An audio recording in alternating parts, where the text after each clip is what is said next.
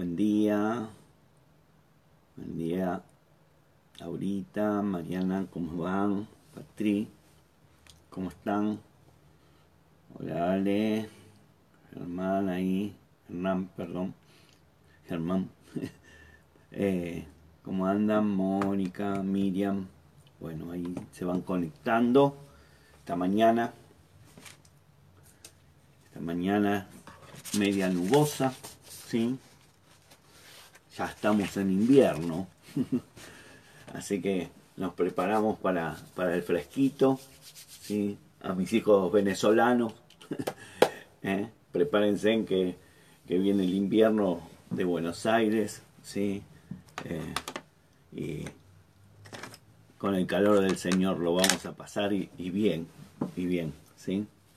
Así que estamos, estamos eh, ahí eh, preparándonos.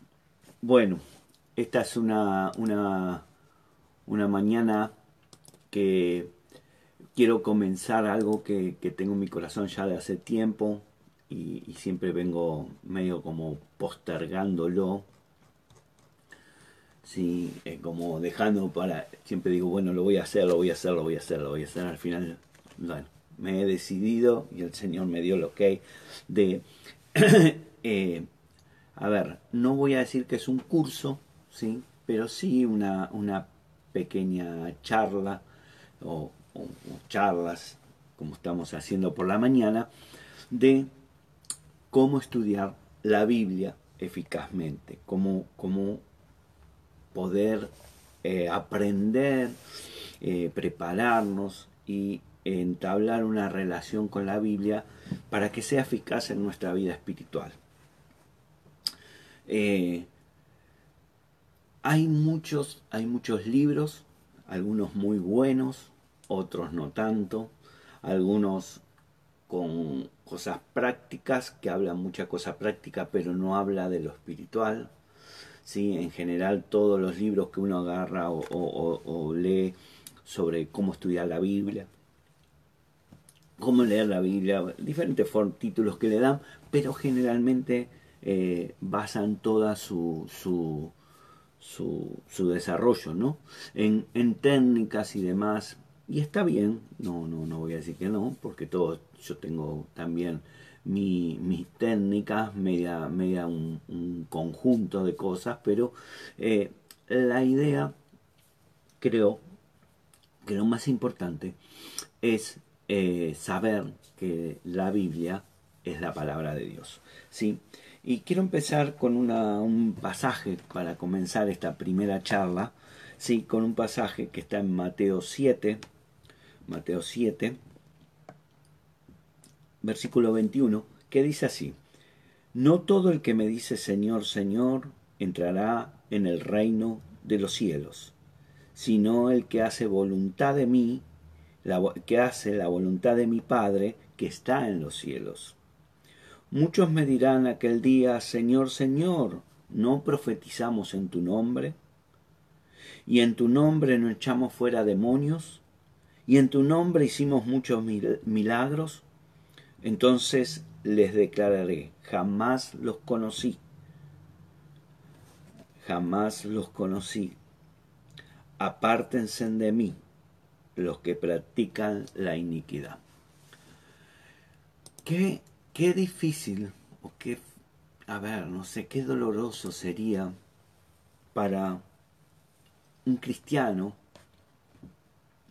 llegar el día que se tenga que encontrar con el Señor y el Señor le, me diga, jamás te conocí, pero yo hice milagro, yo serví en la iglesia, yo iba todos los domingos a la iglesia, yo hice, no hice nada malo, yo hice todo lo que creí que estaba bien, pero que el Señor me diga, bueno, apártate de mí, yo jamás te conocí. ¿Y qué es lo que el Señor dice en estos pasajes? Dice que eh, ¿quién es el que entrará al reino de los cielos? Y el que entra a los reinos de los cielos, dice, es aquel que hace la voluntad de mi Padre. Y es una pregunta que muchas veces nos hacemos y nos hemos hecho, y algunos se siguen todavía haciéndola, ¿sí? ¿cuál es la voluntad del Señor? Bueno, la voluntad del Señor es esta, la palabra. Esta es la voluntad del Señor. Aquel que no hace la palabra, vive la palabra, no puede entrar al reino de los cielos. Por eso me parece importante hablar sobre la Biblia ¿sí? y empezar a dar algunos bosquejos para que después cada uno pueda, aquel que quiera profundizar, aquel que quiera aprender, aquel que quiera realmente saber cuál es la voluntad de su Padre del cielo, la encuentre en la Biblia. Voy a hablar de varios aspectos de la Biblia durante la semana y, y no sé si la semana siguiente, como siempre digo, Dios me pondrá si continúo o nos paramos ahí. Lo primero que tenemos que saber que la Biblia, la Biblia, ¿sí? es la revelación escrita de Dios. Es lo que Dios mismo es, lo que Dios mismo quiere, lo que Dios mismo dice. Y eh, es la palabra, la Biblia. La Biblia en, en, su conjunto se puede resumir que la Biblia es Cristo, el ungido, el enviado por, el Señor, por Dios Padre, el Hijo, la palabra. Por eso dice Juan, dice en el principio era la palabra y la palabra era Dios. Entonces, no conocer la Biblia es no conocer a Dios. Cuando nosotros no leemos la Biblia, no estudiamos la Biblia, no, no tenemos una relación con la Biblia, no conocemos a Dios. Entonces, voy a dar algunos puntos básicos como para aquellos que no tienen un conocimiento muy, muy grande de la Biblia y o por primera vez tienen un contacto con la Biblia para que eh, eh, puedan entender lo que vamos a hablar y de qué vamos a hablar. Sí, lo primero que tenemos que saber que la Biblia es inspirada por Dios, es dada por Dios al hombre. Dice 2 Timoteo 3:16, dice, toda escritura es inspirada por Dios y útil para enseñar, reprender, corregir, para instruir en justicia. Sí, nosotros tenemos que saber que la palabra está dada con un fin ¿sí? Y, Pablo se lo resume a Timoteo ¿sí? en, este, en este versículo 3.16. Entonces, básicamente podemos decir que la palabra es la palabra, la, Biblia es la palabra de Dios. ¿sí? La Biblia fue escrita principalmente en dos idiomas, lo que se llama eh, el, el, idioma hebreo y el idioma griego. ¿sí? Ahora, también hay algunos pasajes que están escritos en arameo, que era la lengua vernácula, la lengua común que se hablaba en la época de Jesús. ¿sí? Eh, hay pasajes en Daniel, en Edras, ¿sí? y algunos en Jeremías, y, algunas frases, algunas pequeñas frases que están también en el Nuevo Testamento en arameo. ¿sí? el hebreo es el hebreo el hebreo del pueblo hebreo, y, el, y el griego es el griego koiné que se llama, que es el griego bíblico o griego antiguo. Dios se tardó, más o menos se calcula que se tardó 1500 años en escribir toda la Biblia. Esto, este, este libro ¿sí? que tardaron 1500 años y, escribieron este libro pastores, granjeros, ¿sí? fabricantes de tienda, médicos, pescadores, sacerdotes, filósofos, reyes y, diferentes personas y oficios que eh, fueron aquellos que Dios a través del Espíritu Santo inspiró para que escribieran la palabra. ¿sí? Cuando se dice inspiró, no dice que le dictó, sino que no inspiró, le dio la revelación para que cada uno, con su, su formación, digamos así, por eso vemos algunos libros que son muy eruditos porque eran gente muy preparada y otros que son muy sencillos porque eran pastores, pastores, eran gente, gente de pescadores que, que, que no tenían un nivel cultural muy grande, pero inspirado. La Biblia básicamente se divide en dos partes, el Antiguo y el Nuevo Testamento como lo llamamos. Testamento en realidad, eh, si uno fuera puntilloso, eh, no es la palabra más correcta. La palabra más correcta sería pactos. Entonces, el antiguo y el nuevo pacto. Y eso se divide, el antiguo pacto, en 39 libros. Esos 39 libros tienen 929 capítulos y 23.214 versículos. ¿Sí? Eh, el libro más antiguo del Antiguo Testamento es el libro, se, cree que es el libro de Job, ¿eh? y, el libro eh, que fue el primero que se escribió, y el último fue el de Malaquías. entre Job y Malaquías están todos los libros, ¿sí? Puesto en un orden determinado por Dios y determinado por el canon hebreo, lo que se llama el canon, el ordenamiento de, divino, para que fuera organizados. Tenemos los cinco primeros eh, libros del Antiguo Testamento, es lo que se llama la ley o la Torá que utilizan el pueblo judío como principal libro de revelación y después vienen los libros históricos, los libros, ahora después vamos a hablar. Si el Nuevo Testamento está compuesto por 27 libros, tiene 260 eh, capítulos y tiene 7.959 versículos. ¿Sí? Este, este es el orden, empieza con los evangelios, luego viene el libro de la iglesia o del Espíritu Santo o de los hechos de los apóstoles, las cartas paulinas, las cartas generales, ¿sí? y por último eh, viene el Apocalipsis, que es el libro de las revelaciones o de los últimos tiempos. Sí, eh, la Biblia en su conjunto dijimos que está considerada que es la revelación y la palabra de Dios. Sí, pero fundamentalmente la Biblia apunta a Cristo. Eh, es, todo habla de Cristo. Cuando uno tiene toda la revelación completa de la palabra, desde el Génesis, el primer libro, hasta el Apocalipsis, se da cuenta que cuando la leyó íntegra y, la pudo estudiar un poco, se da cuenta que la Biblia, toda la Biblia, apunta a Cristo. El mensaje es Cristo, es la misma palabra en sí misma. Entonces, nosotros tenemos eh, eh, en el Antiguo Testamento que eh, habla en el libro de, Osea, Joel, Jonás, en Miqueas, en Sofonía, en Ageo, en Malaquías, todos comienzan diciendo palabra del Señor. O sea, es la palabra de Dios, es Dios hablando. ¿sí? En, el, nuevo, en, el nuevo, en el Nuevo Testamento es Cristo la palabra en sí misma que se expresa. Entonces, este libro, este libro, ahora vamos a, vamos a ir profundizando, este libro es el libro más vendido en el mundo se calcula que se vendieron alrededor de 6 billones, billones, millones de millones, 6 billones de copias desde que se imprime la Biblia. ¿sí? Eh, se dice que se vende aproximadamente en el mundo entero 50 Biblias por minuto. ¿Sí? Es, es una estimación.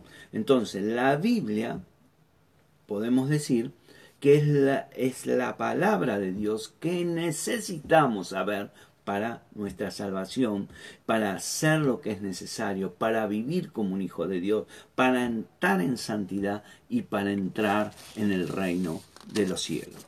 Dios se revela a través de su palabra. Dios se muestra a través de su palabra. Y, esa, esa, esa, esa palabra que Dios nos dio, que es la Biblia, es lo que habla de lo que hizo el Padre a través de su Hijo e inspirado por el Espíritu Santo en este libro que es el libro más importante que uno debería tener en su vida. Sí, como te dije antes, la Biblia habla de Jesús.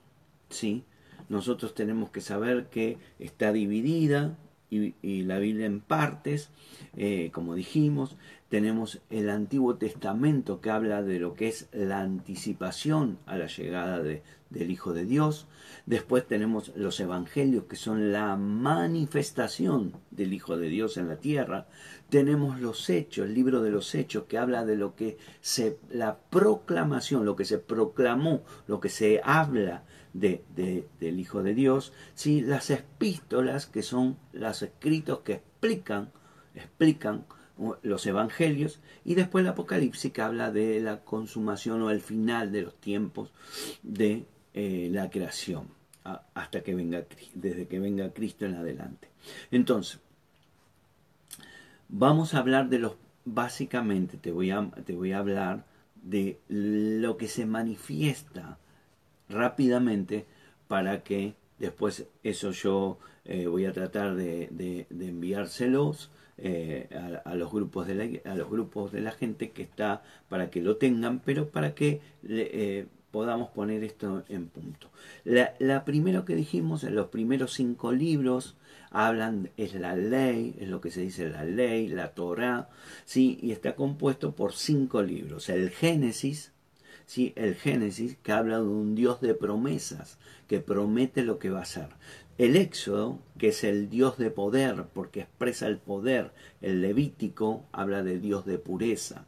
Si los números habla del Dios de la perseverancia. Y Deuteronomio habla del Dios de preparación.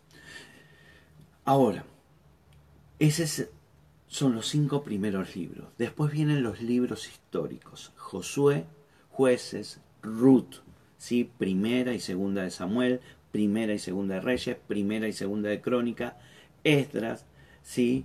Esther y Nemías. Esos son los libros históricos. Tenemos los libros luego, los libros de sabiduría. Job, Salmos, Proverbios, Proverbios, Eclesiastés y Cantares. Son los cinco libros de sabiduría. Luego de eso vienen los libros de los profetas mayores. Isaías, Jeremías, Lamentaciones, que es como un anexo de Jeremías, Ezequiel y Daniel, que son los profetas mayores. Se dicen mayores porque esos libros son más grandes, no porque sean mayores hechos, sino son más extensos. Se ordenó de esa forma los profetas, el pueblo hebreo, de profetas mayores y profetas menores, porque tienen escritos más pequeños, pero están, no están cronológicamente puestos, sino por extensión los profetas menores que tenemos Osea, Joel, Amos, Abdías, Jonás, Miqueas, Naún, Abacú, Sofonías, Geo, Zacarías, Malaquías. Apréndetelos. Ese, eh, que aprendértelo como un versito, como hice yo, ¿sí? porque es la forma de recordarlos. ¿sí? Entonces, esos son los profetas menores. Después tenemos las buenas nuevas, el Evangelio, los cuatro Evangelios. Mateo, Marcos, Lucas y Juan. Ya ahí estamos entrando en el Nuevo Testamento. Luego viene el libro de los Hechos, que se llama el Hecho de los Apóstoles, pero para mí es, mejor llamarlo el hecho de, de, los hechos por el Espíritu, porque todo se trata del Espíritu Santo, la manifestación en la iglesia del Espíritu Santo. Después tenemos las, las epístolas, las cartas paulinas. Empieza con Romanos, Corintios 1 y 2, Gálatas, Efesios, Colosenses, eh, perdón, Efesios, Filipenses, Colosense, eh, Tesalonicense 1 y 2, Timoteo 1 y 2 y la carta Filemón. Entonces, esas son las cartas paulinas. Luego vienen las cartas generales, que son Hebreo Santiago, Pedro 1 y 2, Juan 1, 2 y 3 y Judas. Y por último el Apocalipsis. Esos son los libros de la Biblia. Cada, cada libro tiene un propósito, cada libro tiene un mensaje, cada libro eh, tiene su estilo. No tenemos, por ejemplo, los evangelios. Tenemos los tres primeros se llaman evangelios. Eh, eh, ay, no me sale ahora la palabra. Bueno, son los tres evangelios y luego el evangelio de Juan ya me a salir, no te preocupes. Después tenemos las epístolas, las epístolas son las paulinas, tenemos Romano, que es una epístola teológica, donde hay todos principios teológicos muy importantes de, aprender y estudiar y conocer. Pablo era un erudito, era, era rabino, él sabía, conocía la palabra muy profundamente. Y tenemos, por ejemplo, de Pablo, tenemos la carta, la última carta que escribió, la segunda carta a Timoteo, que es una carta de amor, una carta eh, de relación con su hijo Timoteo, que, donde él le da las últimas instrucciones para eh, para eh, que él sepa lo que tiene que hacer cuando él se, cuando Pablo se vaya con el Señor. Tenemos también las cartas generales, las cartas de Juan, que son hermosas, sí que es un buen lugar para comenzar a leer la palabra. Pedro, las cartas de Pedro son muy profundas, parecen muy sencillas, pero son muy profundas y, y son realmente para estudiar, si uno las quiere estudiar, son bastante complejas, no son sencillas, pero Pedro escribe unas cartas hermosas, tenemos Santiago, ¿sí? Eh, donde hace una carta para, muy práctica, muy para la vida práctica, y Hebreos, que es una, un desarrollo de eh, traer el Antiguo Testamento a, eh, a Cristo, expresar lo que hablaba, lo que Cristo es con referencia al, Antiguo eh, Testamento. Esas son las partes de la Biblia, ¿sí? Eh, o, principalmente. Nosotros dijimos que la Biblia es inspirada por Dios eh, y fue escrita por Dios, pero también vamos a ver algunos puntos en esta primera para que tengas y, puedas ir. esto es para que lo escuches varias veces y vayas tomando nota.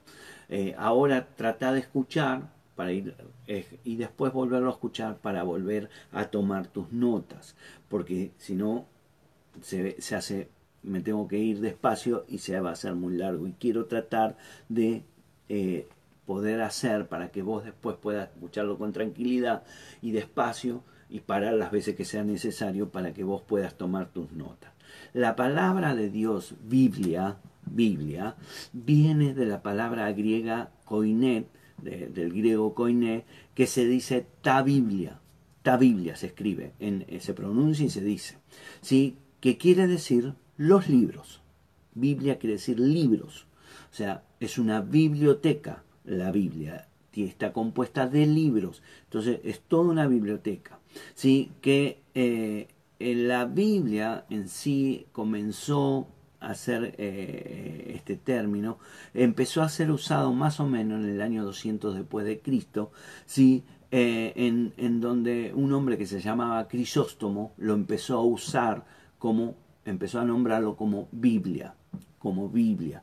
Entonces ahí empezó a describir que estaba compuesto la Biblia por el Antiguo, el Nuevo Testamento, y ahí empezó a tomarse esa costumbre de llamar Biblia a los libros y en su conjunto fueron revelados eh, por Dios.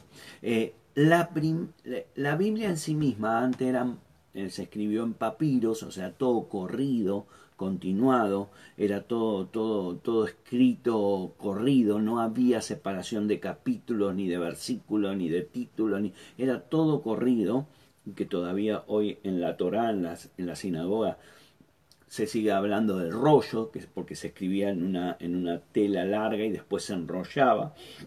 Entonces para leerlo iban abriendo el rollo. Si recordás, cuando Jesús eh, vuelve del desierto, ahí en la, en la sinagoga le dicen, le dieron el rollo de la ley y él abrió y abrió justo en el, en el capítulo de Isaías eh, eh, y lee ese, esa porción de la palabra le dice el Espíritu está sobre mí, esta palabra he venido para cumplirla y bueno, y todo lo demás. Ya eso lo conoces. Entonces, la, la primera Biblia que se separa o, se empieza a dividir o, como nosotros la conocemos, ¿sí? fue en el siglo XVI recién. Se separó en capítulos y en versículos para poder encontrar más rápidamente las palabras, poder ubicar. Esto lo hizo alguien, ¿sí? Eh, eh, un, un, impresor, ¿sí? ¿cómo se diría? ¿Sí? alguien que imprimía, imprimía la Biblia, ¿sí? que se llamaba eh, Robert Stien, Stien creo que se pronuncia, que era, era, era, era un impresor, y él dividió la Biblia eh, en, versos eh, para que después pueda ser encontrada. Muchas veces es bueno esto, de tenerlo así, porque podemos tomar pequeñas frases y demás, pero cuando uno estudia tiene que olvidarse de eso y estudiar eh, eh, eh, los párrafos enteros, leerlos enteros. ¿sí? la ideal es leer, yo, yo siempre digo que lo mejor es leer todo el libro primero y después empezar a dividirlo y tener una idea de, de lo que es todo el contexto. ¿sí? También en el año 1899, porque a veces la gente cree que siempre fue así. En 1899 fue la primera vez que apareció una Biblia con las letras en rojo de Cristo. ¿Por qué? Porque eh, eh, el que lo hizo, el editor que lo hizo, dice, tomó el pasaje de Lucas 22, a ver, vamos a buscarlo, voy a buscarlo en mi Biblia. Eh, Lucas 22. 20, que dice, de la misma manera tomó la copa después de haber cenado, diciendo, esta copa es el nuevo pacto en mi sangre, que es derramada por ustedes. Y él tomó este versículo y dijo, sangre derramada. Entonces dijo, bueno, voy a poner las letras en rojo. Entonces él decidió y a partir de ahí resultó eso un hábito y hoy tenemos muchas Biblias que eh, tienen las Biblias en, letra en rojo. Sí, hay gente que ni sabe por qué están en rojo. Bueno, están en rojo porque se tomó este versículo, el editor dijo, ah, sangre rojo eh, se, se, derramó sobre nosotros, bueno, la palabra, y él hizo esa, esa, ese, ese análisis y entonces decidió eh, ponerle las letras en rojo. Entonces, también tenemos que entender y esto acá empezamos un tema que es muy recurrente y me preguntan mucho, sí, es eh, que hay, hay diferentes traducciones de la Biblia o versiones de la Biblia. ¿Por qué? Básicamente porque la traducción se toma, hay dos formas básicas de traducir la Biblia. Tenemos una, una, una, una traducción formal, ¿sí? una traducción literal que se traduce palabra por palabra, ¿sí? y esas son las traducciones eh, literales o formales, y tenemos las traducciones que son, eh, digamos, eh, conceptuales o funcionales, que se traduce la idea.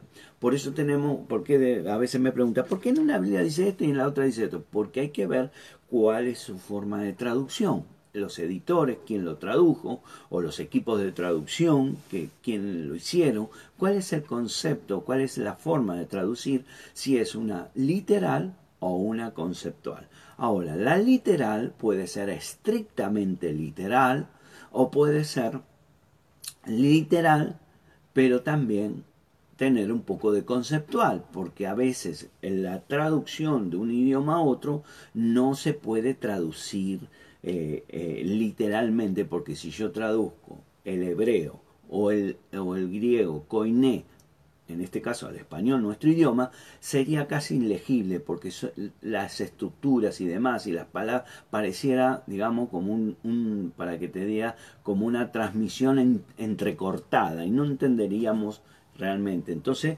eh, evidentemente, se, se adapta a el lenguaje actual, con el lenguaje que se habla hoy en la actualidad, y porque no es lo mismo, no sé si alguna vez tuviste oportunidad de leer un, libro de español antiguo, una de las cosas que, por ejemplo, yo aprendí cuando eh, leo algo así antiguo, sé que la, la, F, como una F que le pone, es la S, la S nuestra. Entonces, vos eh, cuando pones, qué sé yo, deseo, dice de feo y de feo no es nada para nosotros, pero ese es una S. Después se cambió por la tipografía, se, bueno, toda una corrección que se fue haciendo del castellano eh, eh, y, llegamos a lo que tenemos hoy. Nosotros tenemos, por ejemplo, una de las características que tenemos, Jesús habla en el Nuevo Testamento y nombra casi todos los libros del Antiguo Testamento, casi todos salvo excepto Esther, Eclesiastés y Cantar de los Cantares. Los demás todos son nombrados de alguna forma, directa o indirectamente, dando así a entender Jesús que es toda su palabra y que toda la Biblia es importante. Hay algunas tendencias que eh, dicen, bueno, eh, no, leamos solo el Nuevo Testamento, eh, porque nosotros estamos en, en, este tiempo. No, tenemos que leer todo, tenemos que, porque todo es la palabra de Dios. ¿sí?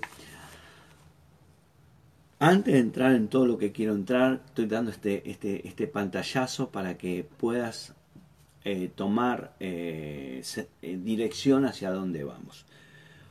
Una de las preguntas, y, acá voy a tratar de eh, ser lo más claro posible porque quiero que, puedas eh, tomarlo y eh, tener información firme. Sí, una de las preguntas que todos, esto creo que todos los pastores se la hacen, ¿cuál es la versión que tengo que leer? Bueno, Gracias a Dios tenemos en el idioma español diferentes versiones. Hay idiomas que tienen una sola versión. Sí, se calcula más o menos en el mundo entero hay aproximadamente 2.000 versiones. 2.000 versiones diferentes de la palabra. Y están traducidas alrededor de más o menos 1400 idiomas y dialectos. ¿Sí? Nosotros acá en la Argentina tenemos el español como nuestro idioma principal, pero también tenemos ciertas lenguas, lenguas eh, de, gente de, los pueblos originarios de la Argentina. Por ejemplo, hoy en día eh, la Sociedad Bíblica tiene un proyecto que está haciendo de traducir la Biblia al idioma Toba. ¿sí? Eh, ya está hecho el Nuevo Testamento, pero están trabajando para traducir la Biblia completa en ese idioma. También uno de los proyectos que tiene la sociedad bíblica es traducir la Biblia al lenguaje de señas, ¿sí? para gente que es hipocúsica, que no puede, que es sorda. Entonces están eh, traduciendo a través de videos toda la Biblia en lenguaje de señas. Eh, es muy importante, y esto fue una de las causas, de, una de las primeras cosas que se hizo cuando hubo la, eh, eh, empezó la iglesia protestante a través de Lutero, fue Lutero traducir la Biblia al alemán, al alemán cotidiano, porque si no sabías leer latín no podías leer la palabra, entonces solo aprendías de lo que te decían, pero no podías leerlo por vos mismo. Entonces, uno de los pilares del, protestantismo es tener las Biblias en lenguaje vernáculo, que se dice, un lenguaje propio, para poder interpretarla y leerla y guiarnos solo por la palabra. Esto es muy importante, solo por la palabra. Todo tiene que estar referido a la palabra. Eh, una de las cosas que nos diferencia con la Iglesia Católica, la Iglesia Católica se basa en la palabra y en lo que dice el Papa y los, el, concilio de obispos. Entonces, ellos deciden qué es o qué no es, y, cómo es y qué no es, y dan las, las pautas, y, eso es lo que creen los católicos, pero los protestantes creemos que solo la palabra es la palabra de Dios, solo la palabra de Dios. Entonces, cuando buscamos una traducción, ¿cuál es la traducción que tenemos que, que, leer?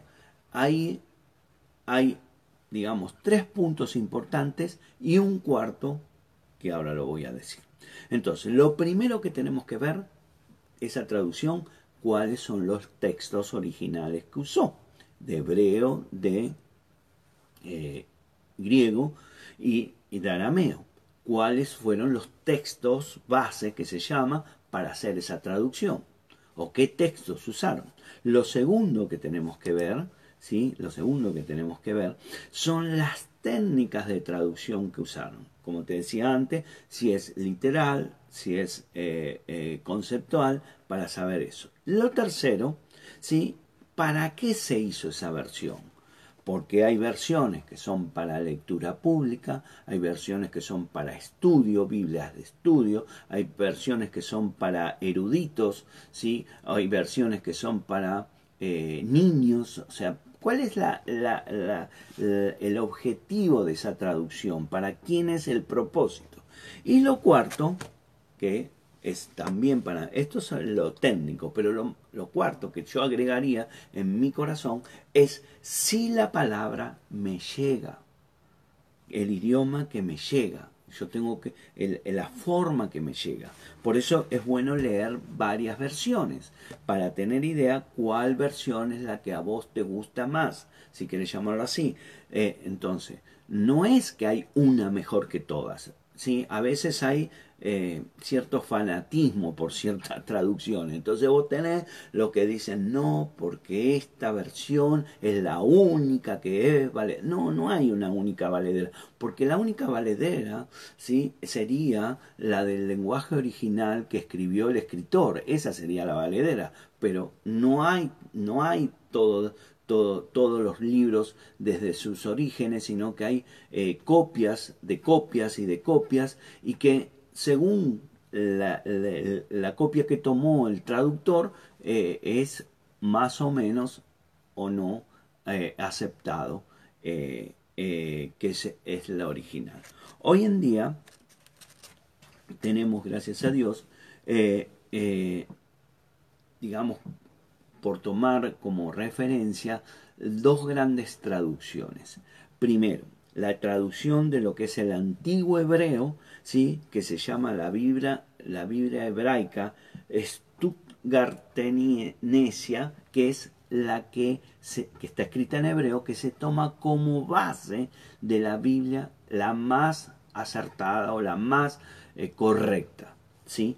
Esa Biblia se hizo en el año 1977, después de muchos estudios y de mucha gente que estudió los estudios de la Biblia para llegar a esa Biblia, esa versión del Antiguo Testamento tomado como el, eh, la mejor, digamos, traducción o la mejor escrito en hebreo que tenemos. Y en el, en el Nuevo Testamento es lo que se llama la Nestlet Alan, que va por la versión 28, que es, en, el, es el Nuevo Testamento en griego que se toma como base. Entonces, esas dos hoy en día las versiones de traducción más modernas toman esas dos originales, el hebreo y el griego, para traducirlo al idioma. Eso, es importante saberlo. ¿Por qué es importante? Porque hoy nosotros tenemos Biblias, ¿sí? En, principalmente en el español, ¿sí? tenemos tenemos varias versiones, pero una de las Biblias, la más tradicional, que uno está acostumbrada y que es la más, yo creo que la más querida, ¿sí? Eh, es la Reina Valera 60. La Reina Valera 60 es una revisión de 1960 de la Biblia que algunos, la anterior es, una revisión que se hace cada 50 años y eh, la versión anterior, que era la versión de 1909, algunos dicen que es mejor, mejor traducción. Yo no voy a, acá a calificar que es mejor o que es peor, sino lo que existe. La Reina Valera 60 hoy en día es la, es la Biblia en español, principalmente en Latinoamérica, que se maneja como una Biblia eh, es realmente protestante, realmente evangélica y que está aceptada. Ahora, hay un tema ahí. Hay un tema ahí. ¿Por qué? Porque cuando se hizo esa traducción de la Reina Valera, Reina Valera tenía manuscritos no tan antiguos como lo que hoy en día se conocen. Entonces, es lo que se llama, eh, muchas veces se le llama el texto, el textus receptus, este, en latín, el que se recibió, y se recibió eh, cuando lo escribió Reina Valera por el año 1500 y pico, él tenía esos, esos, esos textos y tradujo de ahí, y hoy en día se conoce manuscritos más antiguos, mucho más antiguos de lo que usó Reina Valera, lo cual hace que eh, se detectó que había cosas que no están eh, eh, que han sido modificadas en el Textus Receptus, entonces algunos dicen que, bueno, no es una eh, versión fiel, literal, digamos así, para llamarla de alguna cosa. Entonces, partamos de acá. Hoy día en, español tenemos muchas Biblias. Tenemos Biblias eh, conceptuales y Biblias literales. La, a ver, la Reina Valera es, es una Biblia eh, que, que, yo puedo usar, claro que sí, claro que sí. Es una Biblia, una excelente Biblia, tiene un lenguaje un lenguaje que uno cuando aprende a leer la Biblia eh, eh, se le empieza a pegar, palabras que utiliza, y está todo, está bien y usarla y, se usa mucho. Pero, si vamos a ser más puntuales, hay Biblias más modernas que están que son, se apegan más a manuscritos más antiguos y podríamos decir que desde el punto de vista técnico del erudito son de una traducción más certera que la Reina Valera 60. Entonces tenemos, por ejemplo, y esto yo vuelvo a decir, como te dije, un cuarto punto, que es el que uno pone como su gusto, cual yo, ustedes lo que me conocen saben, porque yo lo he dicho varias veces, para mí eh, me gusta mucho la Biblia de las Américas, es más certera, es, utiliza más eh, eh, manuscritos más antiguos y eh, está escrita con un lenguaje más americano que español. Entonces es más entendible. Y hoy encima tenemos una nueva traducción de la Biblia de las Américas donde habla un lenguaje más actualizado y se hace mucho más certero. Es esta que yo tengo acá, que se llama, pues primero se llamó Nueva Biblia Latinoamericana de hoy, después se cambió el nombre y ahora se llama eh, eh, la Nueva Biblia de las Américas, que eh, es una traducción muy con lenguaje actual, casi igual a la Biblia de las Américas, pero con palabras más contemporáneas. Nosotros tenemos entonces la Reina Valera, que es una buena traducción, la Biblia de las Américas, ¿sí? son Biblias que se pueden usar tranquilamente, que son eh, textuales. Tenemos otras Biblias, que son las Biblias eh, con un lenguaje más conceptual, ¿sí? que para mi criterio, esto es una opinión mía, cada uno tiene la suya y está todo bien.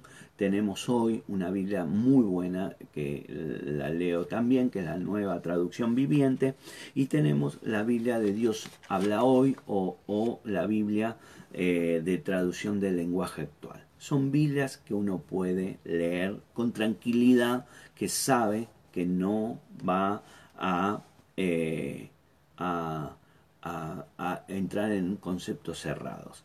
Hay otras versiones, ¿sí? diferentes, en español creo que son más de, de 30 versiones diferentes, que son utilizables, pero yo tomo, esto es un criterio mío, y uso esas Biblias como referencia.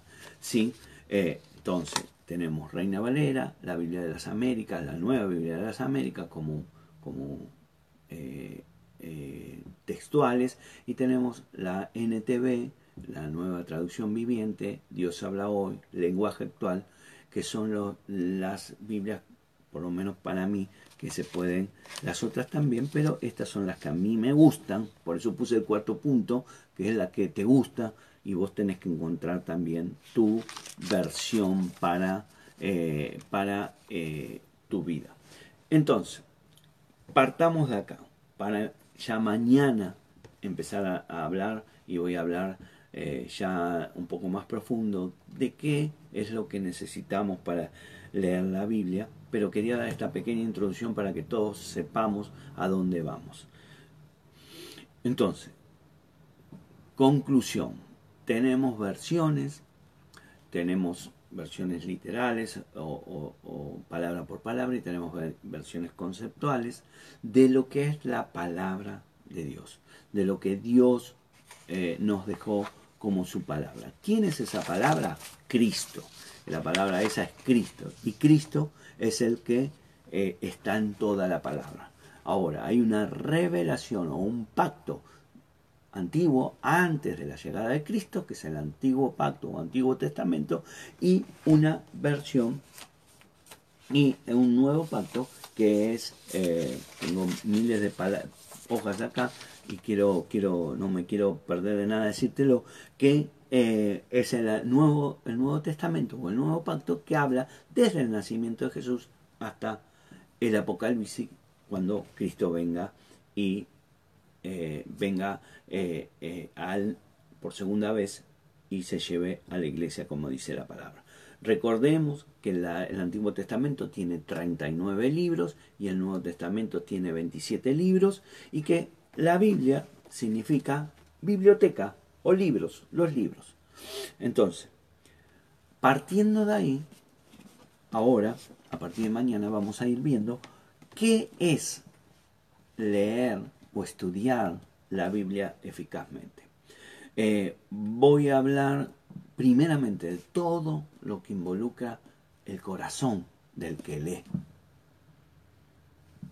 ¿Qué es lo que tengo que ser yo y tener tener en mi corazón para poder entender la palabra del Señor. Eh, eh, este libro, este libro, ¿sí? Que, que, Dios nos regaló en su amor y su misericordia, tiene que ser algo importante en tu vida. Eh, yo a veces veo a la gente que dice ser cristiano y no, no pasa tiempo con su Biblia. Si vos no pasas tiempo con, con la Biblia, no es como que no te interesa lo que es la voluntad de Dios, ni te interesa que Dios te hable. Si vos no te interesa que Dios te hable, vos no puedes decir que sos cristiano. Un cristiano, un seguidor de Cristo, ¿sí? Como le dijeron a los seguidores de Cristo, cristianos, que quiere decir pequeños, pequeños cristos, si no te no amas la palabra, nunca vas a poder eh, avanzar en la vida espiritual.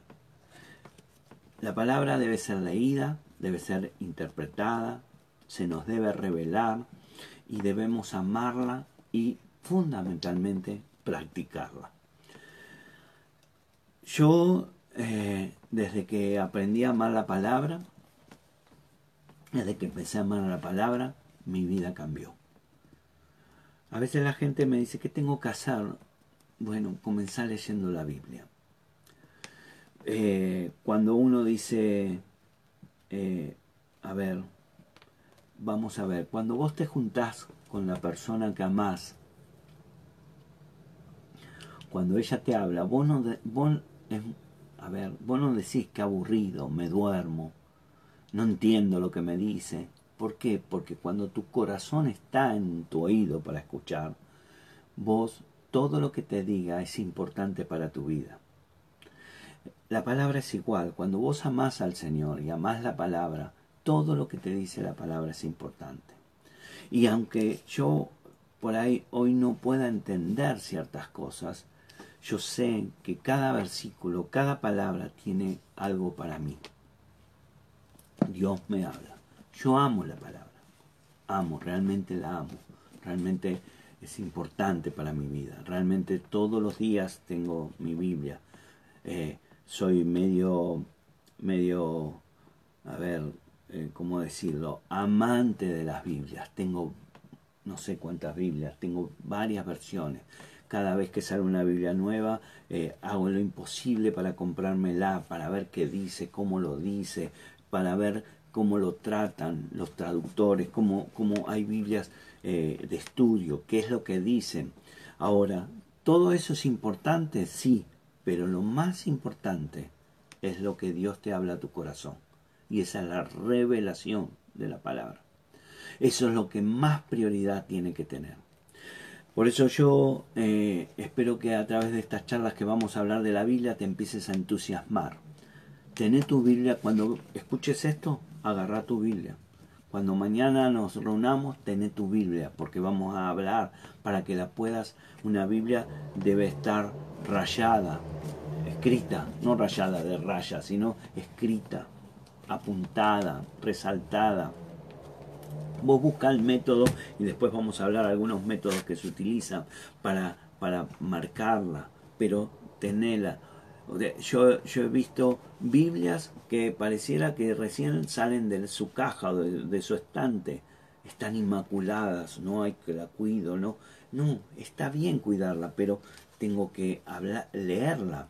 Y cualquier cosa, libro que yo leo, el libro se empieza a ojear por eso se llama ojea, ojear, cambiar las hojas de lugar, empieza a, tener un uso, empieza a tener, se empieza a ver que está siendo usada. Y, nosotros tenemos que ser eh, buenos, eh, no sé si será correcto decirlo así en español, pero lo voy a decir igual, porque usadores de la Biblia, ¿sí? amar a la Biblia. Así que espero que esta semana podamos juntos meternos adentro de la Biblia, empezar a ver empezar a descubrirla, empezar a descubrir la palabra, empezar a amarla, empezar a ver lo que nos dice y también empezar a aprender cómo estudiarla, qué métodos puedo usar, cómo marcarla, cómo, cómo, cómo estar en contacto y, y yo poderles en el buen sentido de la palabra, sacar el mejor jugo para mi vida, en la mejor, el mejor alimento para mi vida y poder caminar una vida de victoria en el nombre de Jesús. Así que te espero mañana en nuestra segunda charla. Espero que esto te haya dado una introducción. Si fui muy rápido, es porque habría que todo un año o más que un año, eh, casi diríamos toda la vida, estar hablando sobre cómo estudiar, cómo interpretar, cómo, cómo aprender de la Biblia.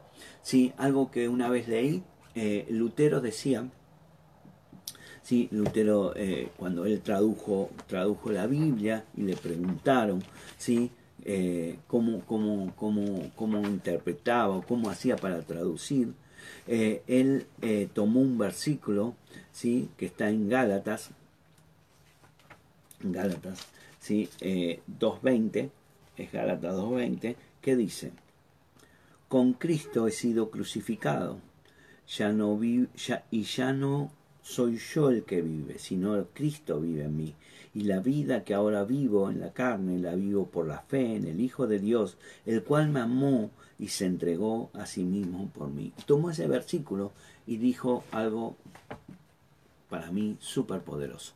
Dijo, este versículo me llevaría toda la, vida poder interpretarlo.